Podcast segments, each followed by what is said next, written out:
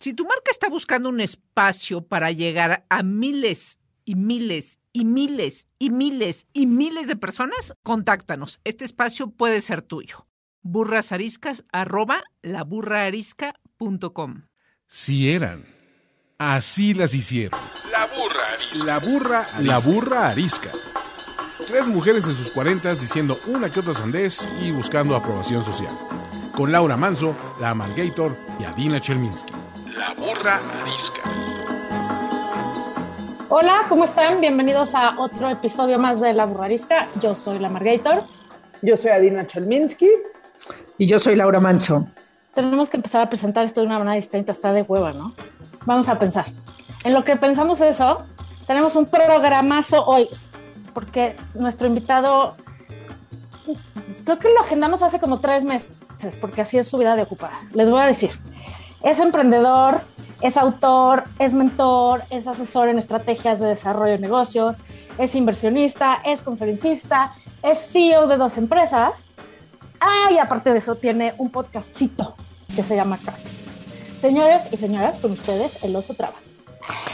Aplausos. Hola, ¿cómo están? ¿Cómo están? Gracias por la invitación. Además, para quien esté viendo, esté oyendo esto en audio, me toca a mí decir que el oso traba tiene toda la ondita. Pero bueno, vean también el capítulo en, en YouTube. Nada como abochornar al invitado antes de empezar el programa. Pero Es verdad, nuestra estrategia. nuestra Es- estrategia. así le hacemos. Cuando nos sentimos intimidadas, la estrategia es este, chivear al invitado. Unánimemente el oso traba tiene ondita. Pero aunque tengas ondita o soy seas todas esas cosas, no te salvas de hacer una pregunta incómoda aquí. Chiveanos. Chiveanos a Ok. nosotras, exacto. Me hicieron pensar mucho en esto, ¿eh? Porque dije una pregunta incómoda. Puede ser una pregunta típica tonta, ¿no? Eh, y no quiero hacer una pregunta tonta. Quiero que nos incomodemos, pero en serio. Entonces me puse a pensar qué les podía preguntar. Y, y para dar un poquito de contexto, a ver, nosotros somos más o menos de la misma generación. Creo que la generación de nuestros abuelos tenía sus prejuicios, la de nuestros papás los suyos y nosotros los nuestros. Nuestros abuelos probablemente o sus papás eran bastante racistas. No, no puedo generalizar, pero creo que existía esa, esa tendencia y era socialmente aceptado ser racista, ¿no? Eh, el apartheid les tocó vivirlo, eh, la segregación en Estados Unidos. Después nuestros papás probablemente fueron mucho más cerrados en términos de libertad de género y libertad sexual. Eran más homofóbicos, por decirlo así. Y son cosas que hoy ciertamente nosotros pues vemos como, como inaceptables, ¿no? Al menos yo así las veo. Pero nosotros probablemente tenemos nuestros propios preju- prejuicios, cosas que nos sirven para operar en la vida porque así crecimos, así funcionamos y que probablemente nuestros hijos nos vayan a reclamar de una manera muy intensa, ¿no? Nos vayan a preguntar, ¿cómo es posible, papá, mamá, que tú tuvieras este sistema de creencias como algo aceptable, algo normal?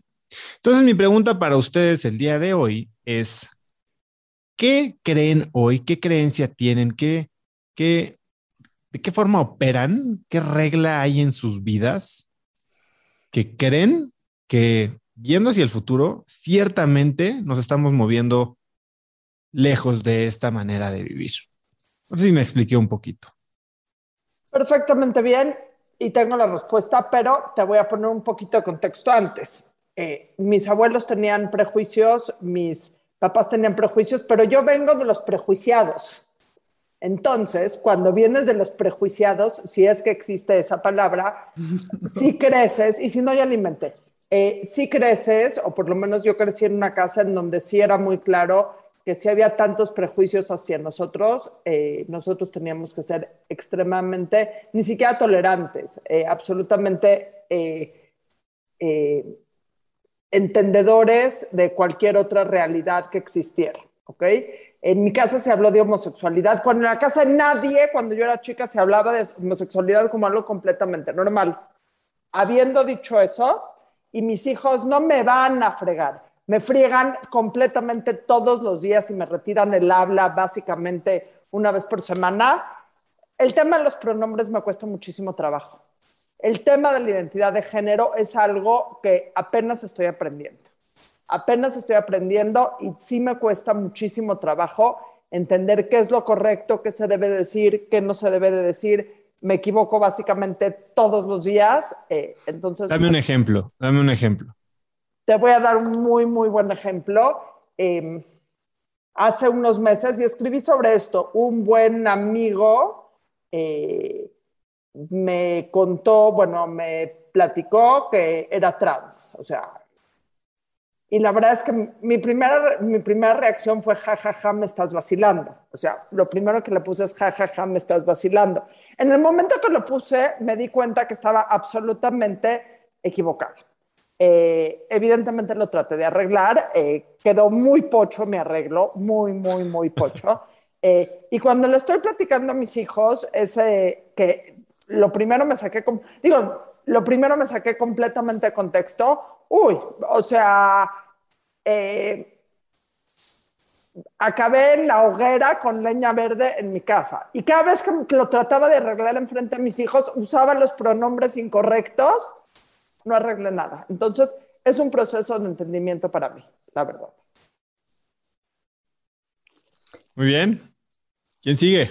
Yendo por esa misma eh, línea, y creo que este, pues, este, no, hay que hacer exacto un ejercicio de verdadera honestidad, este, de, de todavía qué prejuicios tenemos y, y esos que quizá este, heredamos en la, en la educación cuando crecimos y luego lo rompimos porque en efecto, este, pues este, nuestros padres este, eran como, ¿no? Pues de otra generación y, este, o son de otra generación y, y, vienen con otra educación y nosotros rompimos algunos, pero otros probablemente no. El tema trans, eh, a mí me parece que, que, que me cuesta mucho trabajo entender cuando, cuando unos papás ayudan a operar, o sea, operan, financian, este, apoyan a una persona que es menor de edad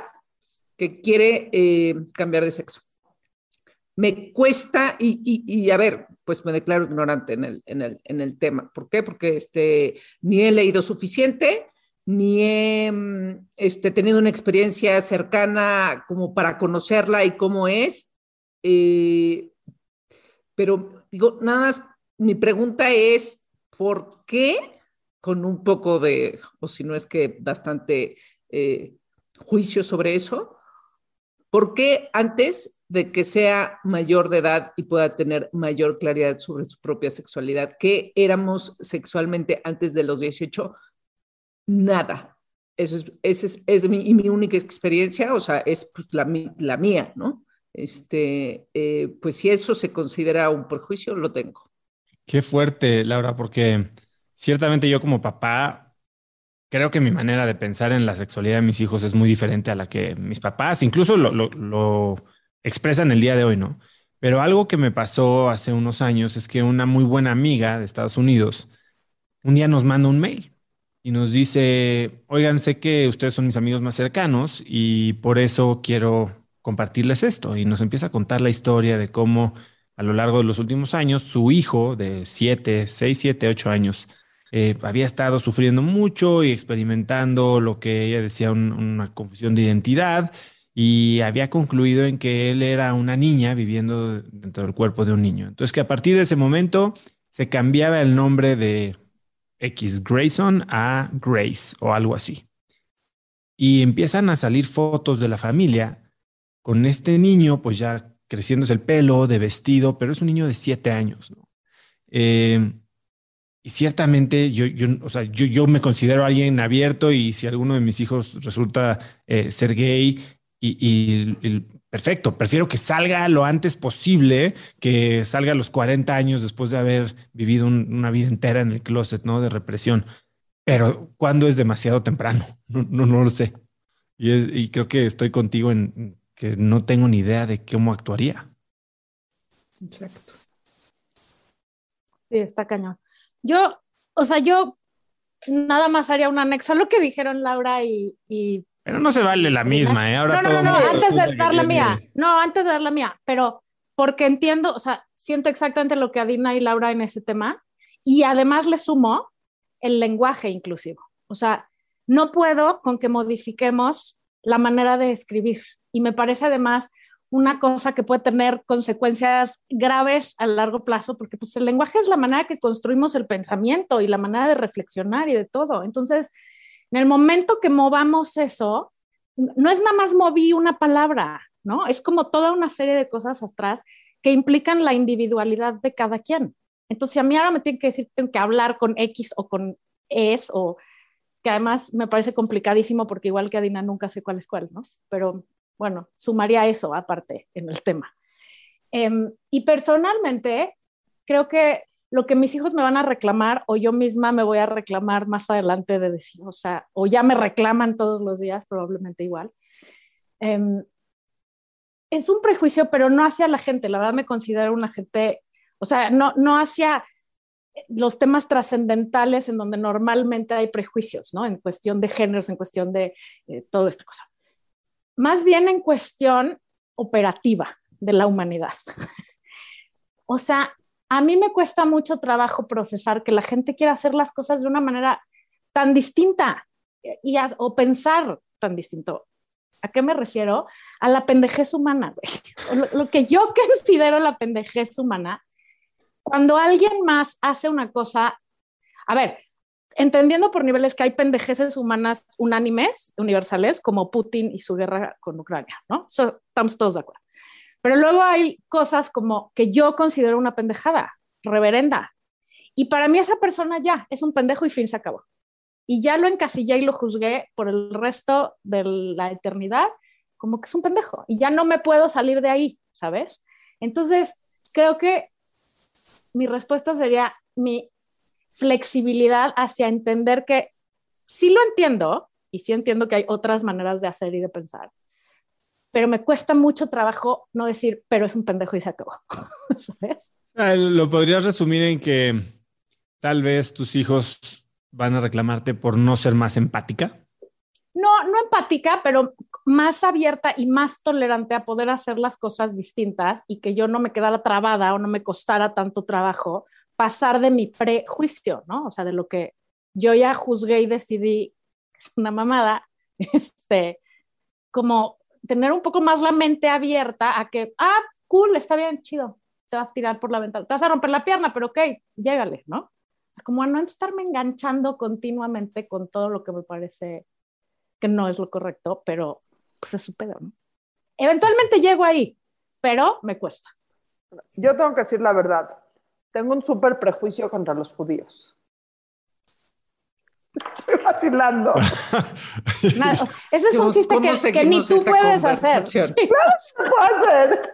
Soy la única acá que lo puede hacer. Ya, tú, oso.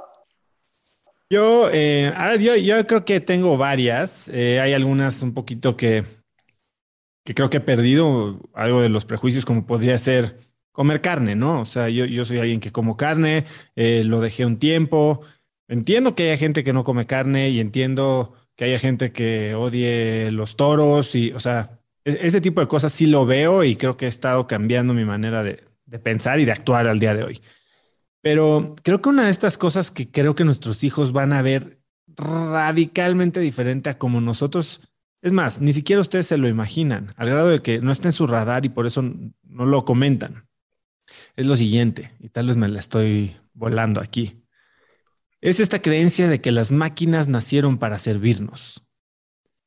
Yo creo que estamos a menos de dos décadas de llegar a este punto que se llama singularity, ¿no? En el que una inteligencia artificial supera las capacidades cognitivas y, y, con eso incluso hasta las emocionales probablemente de los seres humanos. Y en el segundo que eso pase, bueno, pues, dada la velocidad de aprendizaje y la aceleración eh, exponencial que tiene, pues en, en, muy poco tiempo van a ser miles de órdenes de magnitud más inteligentes que nosotros. ¿Por qué serían siendo nuestros esclavos? Nosotros ya somos los de ellos, de hecho, ¿no? Mm, en varios técnicamente. Sentidos. En varios no técnicamente, sentidos. Pero pues eres esclavo de tu telefonito y de tu computadora y de, pues eso finalmente es una máquina, ¿no? Ahí sí, pero lo haces, e-, eres adicto, no eres esclavo. Hijo, quién eh, sabe. La raya es muy delgada, oso.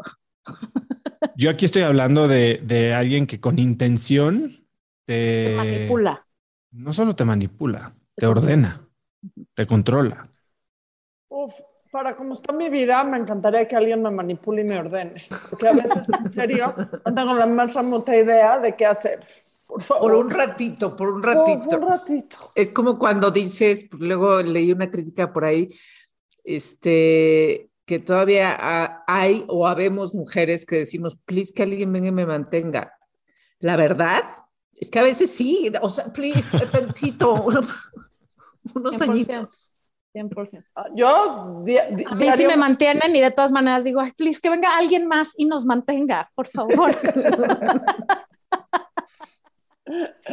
Oigan, ok, invitamos al oso. Nos costó trabajo escoger un tema porque hay muchos temas de los que se puede hablar con el oso, pero decidimos hablar de marca personal, que en el término jetsetero se dice branding personal. Y lo primero que Ese, queremos ese saber, es el término jetsetero. ese es el término jetsetero, Ah. Es el término en inglés. ¿Por qué agarramos todos los términos en inglés y somos así de pochos? Qué horror. Nos encanta, nos encanta. Hacerle al... ¿Qué es? Para quien ¿Qué no es? sepa, ¿qué ¿Qué es y por qué es importante, no? ¿Qué Híjole, me, Dinos me qué están, es, me están agarrando como si yo fuera un experto de marca personal y sinceramente creo que no lo soy y hay expertos más, más grandes, no sé, incluso mi amigo Humberto Herrera es, es experto en marca personal, ¿no? es? Pero Y es que no invitamos al experto a hablar del tema. Ahora, ahora, a- oye, está bien, le entramos, nada más disclaimer, ¿no? Este, yo creo que la marca personal es algo que es un buzzword que está últimamente muy de moda, pero que lleva existiendo toda la vida. Y para quien no sepa de qué estoy hablando, estoy hablando de algo que se llama reputación. La reputación es tu marca personal. ¿Qué dice la gente de ti? ¿Qué idea tiene la gente de ti? Y en base a esa idea, ¿cómo te permite interactuar con el mundo? Yo así lo veo. ¿Ustedes qué piensan que es la marca personal? Yo lo que, lo que, no, no, lo describes, lo describes muy bien, nada más que el mundo digital nos ha venido a este, cambiar todo, ¿no? Lo acabas de decir, eh, y, que, y que ahora eh, sabemos o hay, bueno, hay programas enteros, cursos enteros de cómo desarrollar tu marca personal, este, y, a ver, creo este, varias cosas. Uno, creo que sí es importante, tu reputación es importante. O sea, este, yo durante muchos años en mi chamba pensé que mi trabajo hablaba por mí y, y- ya, ya, yo hago un buen trabajo, que voy a tener que andar este, eh, pues, vociferando, presumiendo, cero, así era cero. Y no entendí, dije, este, claro, me está quitando esto velocidad. Hay que ponerle intención al PR, al networking, al, eh, este, y, y que es parte de ir construyendo, bueno, pues, este, ve y cuenta qué has hecho, ve y cuenta Ah, logros, entonces ya estás hablando tus- de otra cosa, Lau. Y estás hablando que tu marca personal, o sea, es tu reputación. El, el, vamos a hablar que la campaña del momento, que esa es la historia que quieres contar al futuro, es este, este tema con el que te quieres relacionar. Y, y cuando mucha gente habla de marca personal es, ok, ¿cómo qué me quiero posicionar? Y en realidad estás creando una campaña, estás creando una historia que puede no ser permanente, ¿no? ¿Cuánta gente? A ver, si me preguntas cuál es mi marca personal, yo he tenido pues 27, en ese contexto, 27 marcas personales. Yo he salido en la tele hablando de 18 temas diferentes, ¿no? Desde cocinando en shows de la mañana, recetas saludables, hasta haciendo ejercicio, hasta siendo vocero del emprendimiento, hasta ahora de, marca personal, evidentemente. Eh, entonces, creo que son estos momentos en los que cuentas una historia para, con un fin principalmente comercial. Por eso cuando dices, hay cursos que te enseñan a hacer marca personal, no necesariamente, te enseñan a hacer marketing personal. Y marketing, pues sí, ya tiene un, tema comercial implícito. Ahora, ¿qué te enseñan? A, a cómo construir esta historia que quieres contar. ¿no? Hay un libro padrísimo que se aplica a marcas, pero se puede aplicar a personas, que es eh, How to Build a Story Brand de Donald Miller. Y si lo quieres llevar al tema personal, hay uno de Russell Brunson que se llama Expert Secrets, de cómo convertirte en un experto, es cómo construir tu marca personal. Entonces, el, centro de esto es a qué mercado le quieres hablar. a qué mercado le quieres vender, qué problema tiene ese mercado, cómo tu historia se puede amoldar para posicionarte no como la estrella de la historia, sino como este guía que va tal vez uno o dos pasos más adelante que el cliente potencial al que quieres ayudar. Entonces, mucha gente, cuando hablas en términos comerciales, crea esta historia, crea esta marca de momento que puede incluso hasta salir contraproducente. Hemos visto personas, no voy a hablar de casos en particular, de gente que construye estos personajes que no necesariamente son como viven ellos su vida, pero son su imagen pública y son este tipo, este experto en los negocios o experto en Bitcoin o experto en fitness o hiperreligioso y por atrás llevan una vida completamente diferente. Entonces, yo creo que, es, es un juego bien peligroso cuando la historia, la marca que estás creado está tan separada de los valores subyacentes de la persona, empieza a haber de repente un desconecte. Porque entonces, ¿cómo actúas? O sea, tienes dos personalidades. Entiendo que los actores, y platicaba con Juan Pablo Raba, como por meses se mete a un personaje y es otra persona, pero llega a su casa y es, es él, ¿no? ¿no? No es este actor de método que por seis meses vive la vida de un güey que ya se murió y que estaba loco, ¿no? Pero cuando no logras hacer esto bien, uno empieza a comerse al otro. Y entonces, si tu marca es de puritano y por acá estás cual Tiger Woods, este de, de, de, ya sabes, de picaflor. O sea, al final del día, es, esa marca, ese valor subyacente se come a la marca pública y te tiran todos los contratos. O por el contrario, estás construyendo una imagen de este cuate súper agresivo y, y súper, este, ya sabes, eh, saberlo todo y demás. Tal vez al rato empiezas a perder la esencia de quién eras y llegas a tu casa a tronarle los dedos a tu esposa y a tus hijos y te mandan por un tubo en ese segundo, ¿no?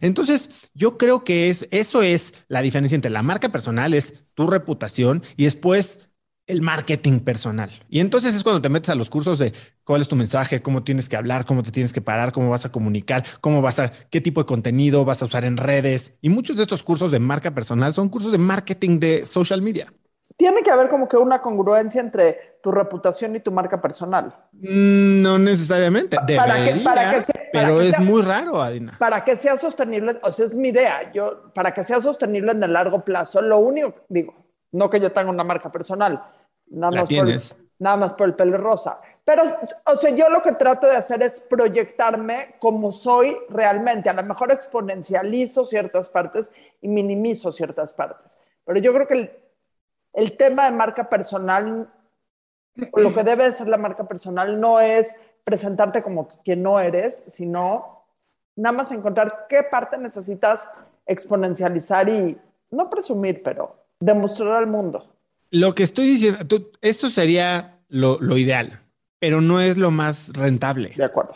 O sea, presentarte al mundo como eres probablemente le da hueva a la gente. O sea, probablemente no vas a vender nada. O sea, tienes que. Difiero. Difiero totalmente. O sea, no, no estoy hablando de ti, pero estoy hablando de mucha gente que tiene. Hay, hay otro libro que se llama The Alter Ego Effect, de, que te habla como artistas hasta como Beyoncé tienen esta personalidad, este alter ego en el que se convierten cuando necesitan actuar en el escenario o cuando van a entrar a una negociación. O sea, hay veces que necesitas convertirte en alguien más para lograr tus objetivos. Si tú llegas y dices, bueno, pues yo soy así, soy súper nerd, súper de hueva y, me he visto de horrible, pero voy a conquistar el mundo porque esta es mi marca personal, brother, no va a funcionar. Entonces, nada más hay que, hay que entender qué quieres lograr, ¿no? ¿Y qué vale más tu, tu ambición de tener este impacto o este resultado para lo que probablemente tengas que cambiar y entonces tengas que decir si, si cambias a nivel esencial o si simplemente vas a poner una fachada que no va a durar, pero que tal vez los resultados que quieres? Para entender tu punto es, o sea, este eh, no es presentarte como quien no eres, sino, sino una versión sofisticada, sofisticada, hablo en el sentido de con una intención clara o no. Digo, es que esa es una decisión de cada uno, no se puede generalizar. O sea, el marketing personal, pues, oye, hoy quieres ser de dieta y mañana quieres ser de opulencia y mañana quieres ser de eh, finanzas. Tú puedes convertirte en lo que sea en cada momento de tu vida.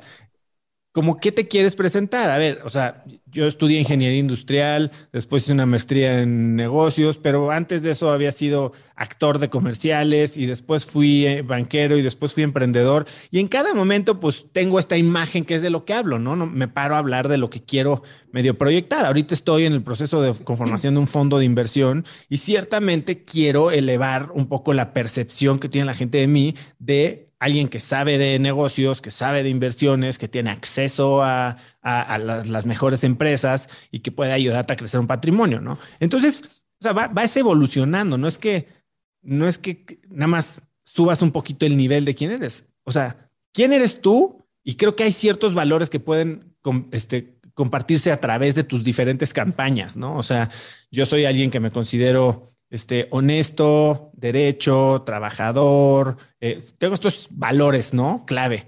Y cualquier, digamos, vertical en la que yo me quiera mover va a tener estos valores subyacentes. Si tengo algo arriba que tal vez en este momento eres una persona mucho más abierta, mucho más divertida, mucho más eh, filosófica, mucho más, eh, no sé, intelectual, pero no, no voy a cambiar y ahora voy a ser un tranza, ¿sabes?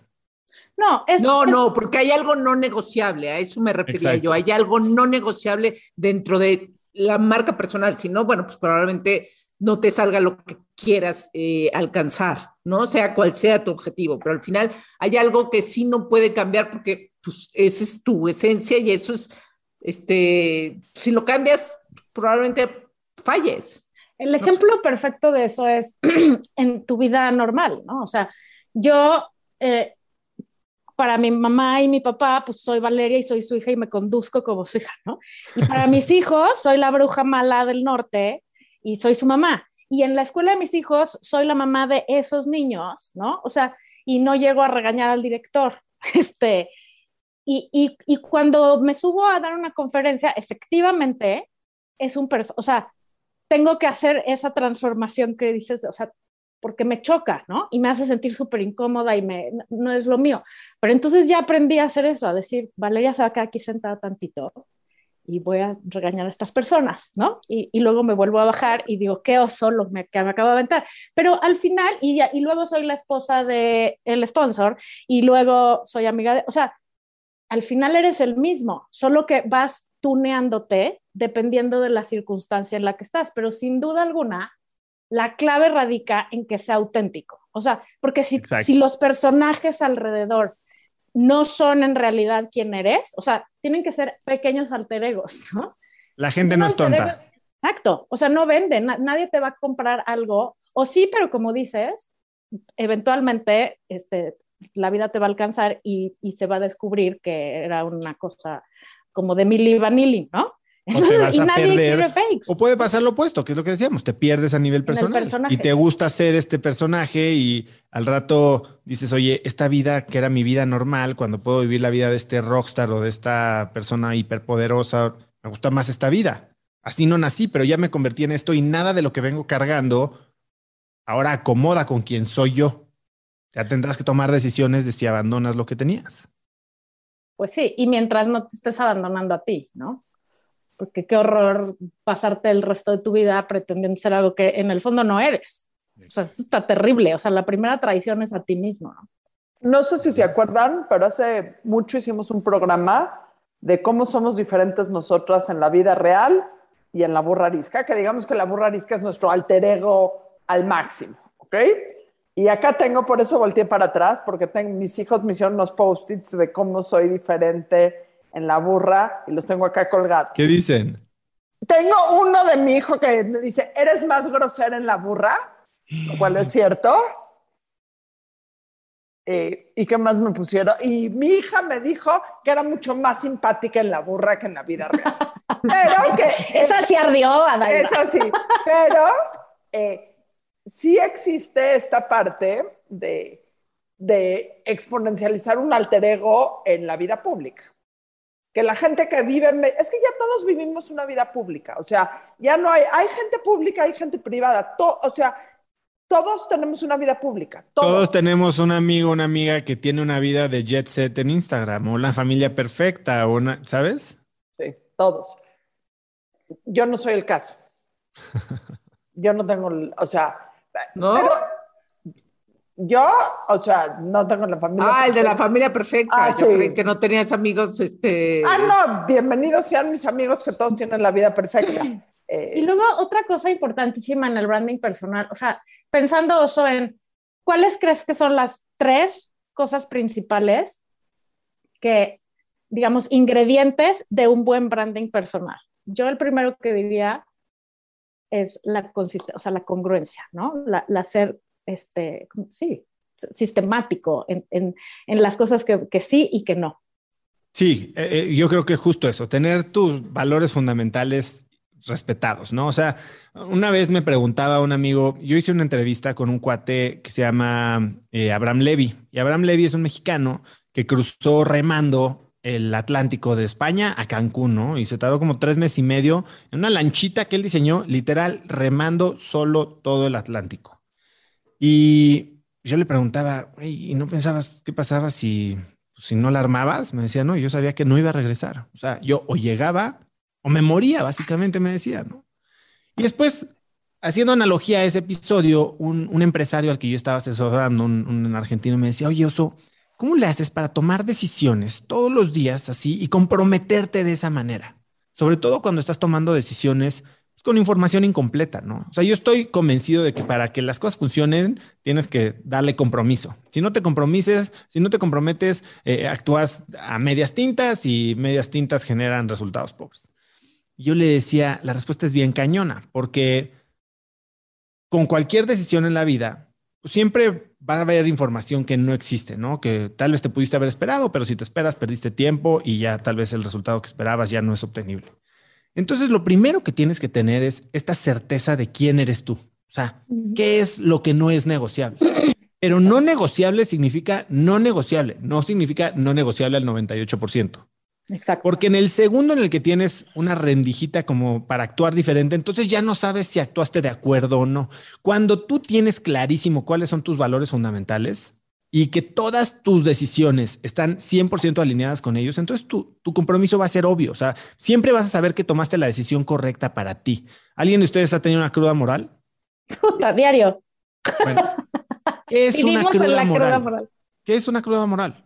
Pues como tener el regret de, puta, debí de haber El cruzaste, esto, el cruzaste tus no lo hice. Exactamente, pero no solo tus límites. Jugaste en contra de quien en realidad Sí, eres. sí. Jugaste en contra de tus valores fundamentales.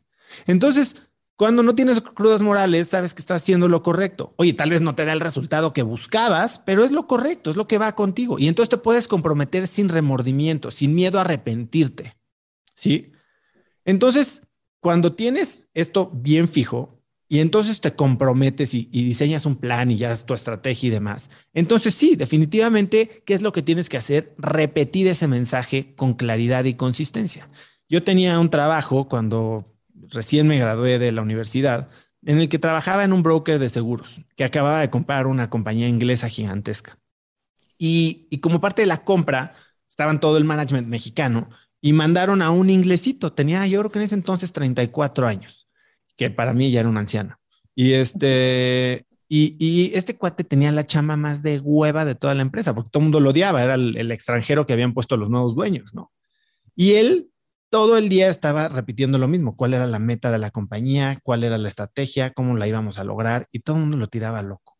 Y entonces yo le decía a, a este cuate que se llamaba Neil, digo, Neil, no odias tu chamba, o sea, ¿qué, qué, por qué es que estás aquí? ¿Por qué no te vas de regreso a tu casa? Aquí no tienes amigos, este, todo el mundo te odia. Me dijo, no, aquí yo tengo mi, mi chamba muy clara. Yo llegué aquí para repetir incesablemente qué es lo que tenemos que hacer hasta que la gente se le grabe.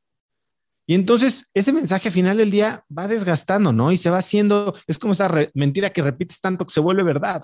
Eh, y este cuate eso hacía. Y creo que cuando nosotros, como bien lo decías, Val, tienes que repetir y repetir y repetir ese mensaje hasta que la comunicación se hace ya, ya eh, omni, omnipresente, ¿no? Y que hasta no solo te la crees tú, sino que la gente alrededor de ti ya entendió de qué vas. Si un día estás hablando de una cosa y otro día de otra, y otro día te contradices, y un día eres influencer, y otro día eres intelectual, y otro día, entonces es difícil que te, que te identifiquen como algo. Y esa es la fortaleza de una marca, ¿no? Bien se dice que una marca para tener eh, presencia ya en la mente de alguien tiene que tener siete impresiones. Si tú tienes siete impresiones, pero con siete mensajes diferentes, entonces es como tener una impresión cada vez diferente. En cambio, si estás repitiendo lo mismo, si te ubicas bien y, y repites y repites y repites y lo haces de manera frecuente, que ese es creo que uno de los éxitos de Cracks Podcast, que tiene esta frecuencia de todos los lunes por más de tres años, todos los días siempre está hablando lo mismo y el concepto es el mismo, etcétera, etcétera, etcétera. Eh, eso es algo que te permite afianzar un mensaje. Al final del día, como te digo, es marketing. Ujú. Ahora, ¿necesitamos todos tener una marca personal? La tienes, pero no. No, o sea, es que regresando, o sea, yo creo que una marca personal la tienes, ¿no? Y creo que, que todos queremos tener esta reputación, o sea, ¿cómo queremos que la gente piense de nosotros? O sea, somos seres humanos y todos nuestros problemas de la vida tienen que ver con relaciones humanas. Y entonces las relaciones humanas parten de, la imagen que tiene la gente de nosotros y de cómo van a reaccionar a lo que digamos. Yo puedo decir un chiste, el mismo que dice Adina, y, de mí tal vez cae pésimo y de Adina no. Mismas palabras, mismo tono, mismo tempo. ¿Por qué? Porque ya la gente tiene esta percepción de cómo ha- habla Adina y qué puede esperar de ella, ¿no? Entonces, si, si tenemos esta marca, pues está perfecto, nos funciona para tener pareja, tener amigos, ser sociales. Exacto. Marketing personal, pues depende si quieres hacer relaciones tal vez a gran escala. Pero, pero yo creo que la, el- el- la marca personal es inherente. O sea, eh, de momento que existes, la tienes una claro. reputación. Y entonces yo tengo que tener cuidado con mi branding personal, con mi esposo, ¿no? Y tengo Claro. que tenerlo con mis hijos y tengo que tener, porque es, la, es en realidad es tu manera de relacionarte y cómo la gente te va a percibir, ¿no? Ento- y, y ahí yo creo que funciona idéntico a esa escala o a la de una marca Coca-Cola. O sea, es lo mismo. La, la marca es, es quién eres. O sea, lo que pasa es que es reputación, pero ahora tiene un nombre mamón. O sea, Exacto. Y, y una reputación a gran escala, porque cuando estás haciendo marketing personal o branding personal, ya estás produciendo contenido para hablar a la gente que no te conoce directamente. Ya quieres generar una imagen tuya en gente que tal vez nunca ha tenido contacto directo contigo. ¿Tú, ¿Tú crees eso que siendo que somos personas y entonces, o sea, siguiendo por esa línea, si todas las personas tenemos una marca personal y todas las personas la regamos continuamente, ¿se puede regresar de un error, un resbalón horrible de tu marca personal que te embarraste? Este, habrá que preguntarle tipo al estafador de Tinder, ¿no? Eh, pero bien lo dice Warren Buffett, ¿no? Una reputación se tarda una vida en construir y cinco minutos en, en hacer pedazos. Es, es como la confianza. Claro. Y, y, y en, entonces en esta, no sé si es una pregunta muy boba, estoy tratando de No hay preguntas tontas, Laura. Eso es algo que le digo a pregunta, siempre. no hay pregunta. preguntas tontas. Ahorita te decimos si fue tiene boba. su parte de bobería. Quiero llegar a explicarla de la manera que, en que creo que realmente es cero boba. En que vivimos en esta cosa de que no te importa lo que digan los demás. Este, y, y luego, no, somos seres sociales, claro que te importa. O sea, si quieres tener objetivos, si quieres lograr que tu negocio funcione, que tus textos sean leídos, que este, claro que te debe importar lo que dicen los demás. Y la marca personal es eso. La marca personal es qué dicen los demás de ti, es eso. La cosa es decidir quiénes son los demás que te importa, que te importa. No, y- Pero ahí te va, como dicen, o sea, a quien te importa, no le, imp- a quien importa, no le importa, ¿no? Y a quien le importa, no importa. No sé si, si- si han oído esta frase, o sea, quien está preocupado por ti, por lo que haces, por criticarte, la verdad es que es gente irrelevante. Es gente que quien te critica normalmente está debajo de ti en, en- en ese mismo camino que está criticando. Y quien verdaderamente importa no se preocupa. Entonces, yo sí creo en esta idea de a nadie le importas tanto como para ponerte debajo tus prioridades que las de ellos. ¿Cuántas veces por no enojar a la gente, por, por, por encajar en lo que esperan de nosotros, entonces empezamos a subordinar nuestros propios objetivos, nuestros sueños, nuestras prioridades a las de alguien más, que la neta tiene otra cosa en mente, que es su propia vida, no la tuya. Nos creemos tan importantes. ¿Qué van a decir? ¿Qué van a pensar de nosotros? La verdad es que le valemos más a todo mundo. Exacto, nadie le Pero no si no en el vas a la fiesta. sentido, no en el sentido crítica, crítica barata, o sea, justamente eso, eh, eh, o sea, no en el sentido, este, no, pues todo el mundo, o sea, o mucha gente se pasa hablando a la gente y dices, este, eh, ok, este, hay que saber entonces qué hablar. Entiendo lo que dices, Pero en el entiendo lo que dices. Si sentido- quieres tener en un impacto en una de- audiencia, tienes que hablarle a esa audiencia. que Entonces, importar ahí, ahí y regresamos tienes al que concepto. conocer a esa gente. regresamos al concepto básico que, habla mucha gente en, el mundo de startups, ¿no? Ráscate tu propia comezón. Yo he cometido errores brutales que me, que me han costado un chorro de lana a mí y a mis inversionistas en mis startups, porque trato de solucionar un problema que yo nunca he tenido, asumiendo lo que quieren mis clientes, ¿sabes? Cuando tú estás creando una solución para ti, al ayudarte a ti, estás ayudando a, una, a un grupo de personas, no sé qué tan chico o tan grande puede ser, que se parecen a ti. Y entonces existe esta congruencia. No tienes que ser alguien diferente para darles gusto a ellos cuando te estás dando gusto a ti. Y eso creo que fue lo que pasó con Cracks. Cracks lo hice para mí. Y cada vez que me preguntan, ¿y cómo escoges a los invitados de Cracks? Pues porque me, me intrigan, quiero saber de ellos. Y resulta que hay 5 millones de personas que también les intrigan estas cosas. Pues estoy en la grande, ¿no? Cuando tratas de entonces empezar a darle gusto a la gente, es cuando empiezas a, a lo que hablábamos ahorita, te pierdes tal vez un ti, poquito. Sí. sí, sí, o sea, el, el, el, yo, yo escribo mucho de eso también, o sea, la, la imperiosa necesidad que tenemos de pertenecer a Ujú. costa de balacearnos los pies, ¿no? Y, y, regre- y regreso a la, misma, a la primera palabra que dijiste al principio, o de las primeras, el tema de congruencia, el cómo el hilo rector de tu reputación, de tu personal branding, o la palabra que le queramos poner, de cuando cometes un error y te quieres regresar al camino, cuando tienes cruda moral, todo tiene que ver con la congruencia. O sea, puedes crear una persona, pero no te puedes convertir en otra persona. Puedes crecer, puedes salirte y regresar, pero eres, o sea, en esencia somos quienes somos eh, para lo bueno y para lo malo. Evolucionamos. Yo sí, yo sí 100%. creo que te puedes convertir en otra persona. Pero sigue siendo la misma, o sea, sigue siendo la misma persona. Evolucionas, arreglas, eh, te arreglas las tuercas, te arreglas, pero, o sea, ¿Tú crees, Adina, que alguien que cometió un crimen, que pasó 20 años en la cárcel, siempre va a ser un criminal? no, no, no, no, me refiero, no, eh, eh, definitivamente no, pero aquí es un poco el tema de forma, un poco, es que no le quiero to- tocar así, un poco el tema de forma y fondo. Tampoco creo que una persona que cometió un crimen eh, lo defina ese crimen. O sea, es como, es un poco como el fracaso. A veces como emprendedor tienes fracasos. Eso no quiere decir que eres un fracasado. Sí, y, y los niños, los niños este, no, no son traviesos, hicieron travesura. o sea, que- Exacto. eh, eh, o sea, Lenguaje otra vez. Eh, Entonces, igual, de la misma manera, puedes cambiar tus acciones, pues, pero quién eres como persona. O sea, es como esto que te dicen siempre que tienes un novio cuando eres chiquita, con cuidado, porque los hombres nunca cambian.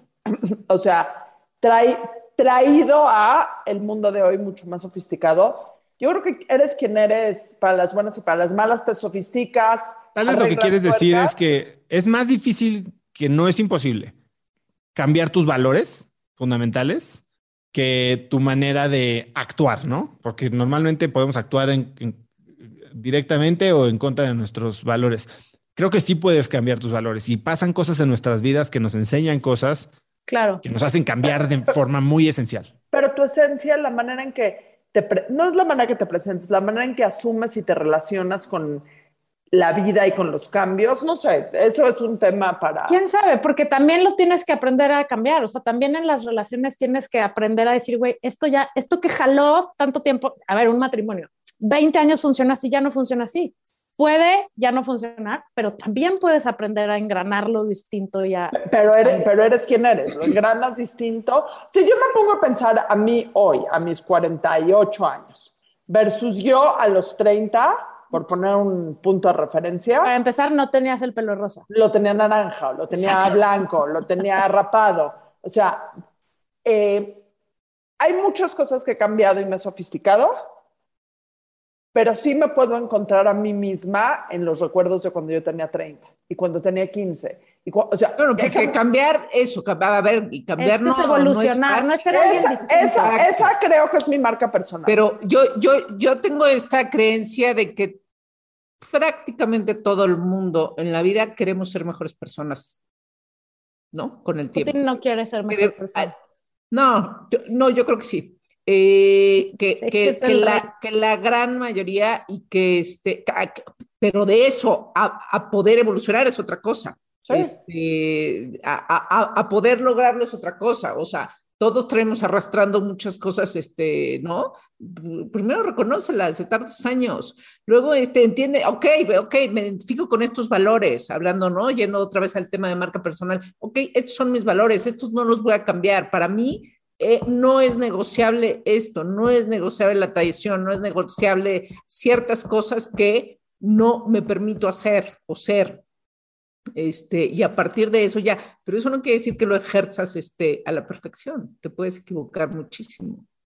Pero- Claro. Y bueno, Pero- yo, yo, yo, yo me iría con, con el asunto de, este, hay, hay equivocaciones, sí, siempre, este, pero, pero todo es reparable de alguna manera. O Algunas hay- más siempre- difíciles que otras. Siempre, exacto, sin duda, pero siempre hay un camino, o sea, porque si no se acaba la vida, ¿no? Claro, o sea, eh, yo creo que hay que vivir en la reingeniería constante de nuestra marca personal, ¿no?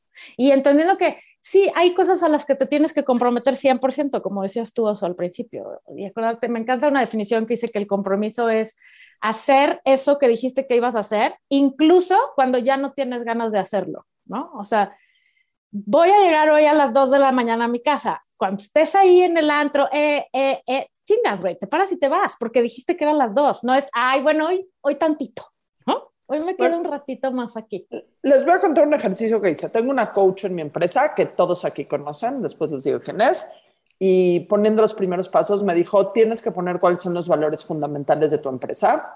Y me mandó una lista de 200 valores diferentes. Yo no sabía que existían tantos valores en la mesa. Lo vas recortando. Y me dijo, escoge 10 y luego escoge 5. Me tomó horas, horas, horas, horas, porque decía, no este, porque solo podía escoger 5. Y después eso me tomó horas. Y después agarré esa misma lista de valores y las traté de hacer para mí, para mi persona, cuáles son los valores que me definen a mí como persona. Sigo batallando, sigo teniendo en diferentes... Y esto tiene dos meses. Sigo batallando, todavía no los encuentro. Tengo uno que me queda muy claro, eh, los otros cuatro no los encuentro. Y creo que el día que los encuentre, voy a estar ¿No muy... los encuentras o te cuesta, descar- te cuesta descartar? O sea, me, cu- me cuesta más de los que- descartar porque creo que soy esto, pero también soy esto. Y solo puedo encontrar cinco de una lista de 200, o no sé, 100. Solo puedo encontrar cinco. Entonces, definirme con cinco palabras y cinco adjetivos, hijos. Bueno, creo que es una buena cosa que podríamos hacer eh, para todas las personas que están oyendo este podcast. Descríbanse con cinco, sus cinco valores. Hay Inamovibles. un, hay un, hay un, bueno, yo el primer aniversario de Cracks y grabé un episodio con alguien que ha sido mi amigo, mi mentor, mi inversionista muchos años, Eberto Taracena, seguramente lo conocen. Ya pasó Y por este- aquí, hicimos un programazo con él. Y hablamos mucho de valores en ese episodio. Y él me regaló una vez un ejercicio que viene dentro de un libro que se llama Bury My Heart in Meeting Room B, que es un libro de management. Pero dentro de este libro viene este justo ejercicio. Es una lista de no sé cuántos, 100 o 200 valores y vas recordando 10, recortas 5 y creo que recortas a 3, ¿no? Y, encuentras esos valores que verdaderamente son los reales. Y es un ejercicio sumamente complicado. Oye, Oso, entonces, te pregunté tres cosas indispensables. Una sería la congruencia, creo, podemos resumir, es ahí la consistencia. Otra sería el compromiso para hacer esa consistencia. ¿Cuál sería la última? Ojalá que Eh, se bueno, yo más bien diría la congruencia, no, yo diría los valores, la consistencia Exacto. Sí, sí. y después la última es la paciencia. Porque creemos que las marcas personales se construyen, ah, pues ya, hoy soy ya Jaudini, ¿no? Y ahora ya me puse mi gorro y mi, mi sombrero y mi capa y ya, ya soy. Yo siempre digo que el éxito tiene una fórmula bien sencilla, que son dos Cs y dos Ps. Calidad, constancia, persistencia y paciencia.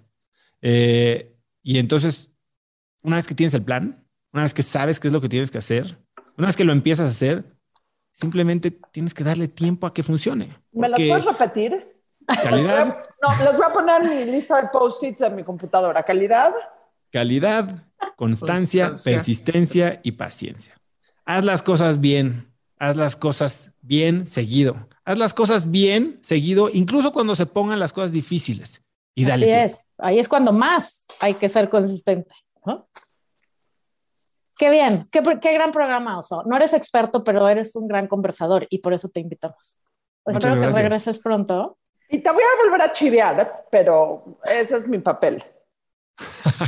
Oso Traba, en tu opinión, no profesional, porque asumo que tampoco eres experto en la ondita. ¿Quién tiene ondita? Fíjate que también pensé en eso.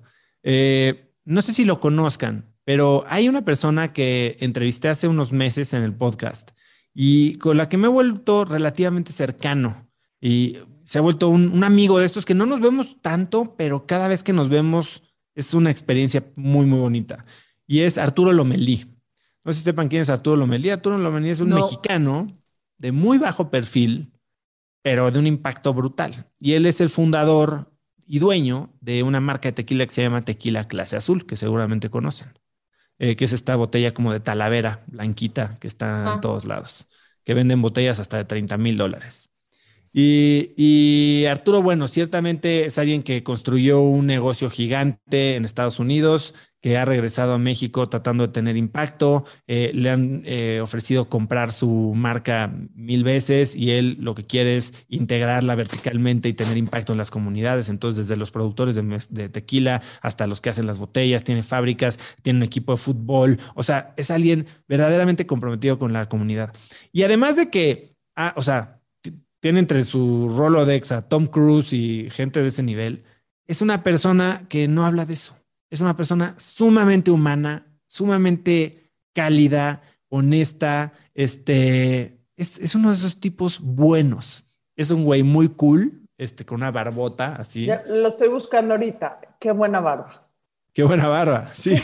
y aparte, es mi tocayo porque le dicen el oso. Entonces, este, se me hace que es un tipo con mucha onda y justo lo tengo muy fresco porque ayer subimos el Nevado de Toluca juntos, que me costó sangre. Y este, y lo subió conmigo y a él también le costó. ¿Qué pasó? Nada. eh, Adina, ¿de cuánta Haciendo- te editas y te un chiste filtras? No seas farsante. Está haciendo un chiste. No seas este, farsante. bueno, Dilo, dilo. no, no, no, ahorita lo digo, afuera del aire. Ok, o sea, ¿dónde te seguimos? ¿Dónde compramos tu libro? ¿Tienes un libro nuevo?